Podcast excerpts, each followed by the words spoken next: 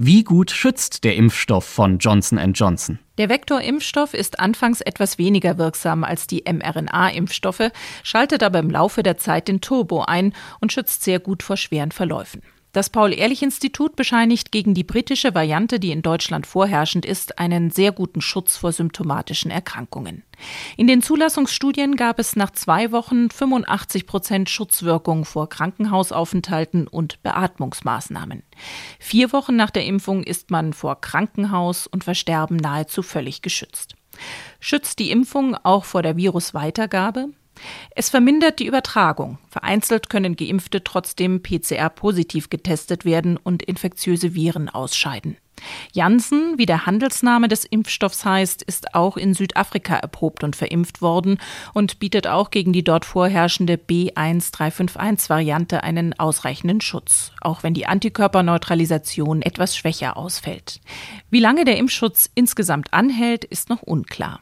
Wie sicher ist der Impfstoff? Für die allermeisten Menschen ist Janssen ein sicherer und gut verträglicher Impfstoff. Er ist von der Europäischen Arzneimittelagentur EMA auch für alle Erwachsenen zugelassen. Die Ständige Impfkommission in Deutschland empfiehlt die Impfung allerdings vorrangig für die über 60-Jährigen. Der Grund sind, wie bei AstraZeneca, einige seltene Thrombosen, wie zum Beispiel Gehirnvenenthrombosen, die bei Impfungen in den USA aufgetreten sind. Nachdem die EMA nochmals geprüft hat, steht jetzt ein Warnhinweis auf dem Beipackzettel.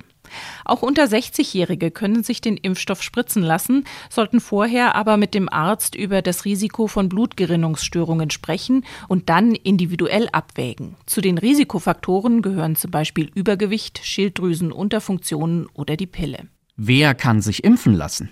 Es gibt für diesen Impfstoff keine Priorisierung mehr. Dann, wenn Johnson Johnson in größerem Umfang nach Deutschland geliefert hat, dann haben die über 60-Jährigen vermutlich ihre Impfung schon hinter sich, sagt Gesundheitsminister Jens Spahn, sodass auch Jüngere zum Zug kommen können. Vor allem da, wo Ärzte ihre Patienten kennen oder umfassend aufklären können, beim Hausarzt zum Beispiel oder bei den Betriebsärzten. Welche Stärken hat Johnson Johnson? Es muss nur einmal geimpft werden und der Impfstoff ist nicht besonders anspruchsvoll, was die Kühlung betrifft. Zwei große Pluspunkte zum Beispiel für mobile Impfteams, die den Impfstoff unkompliziert in sozialen Brennpunkten verimpfen können. Und auch Obdachlose sollen damit geimpft werden, damit man diese Menschen nur einmal erreichen muss, um sie zu schützen.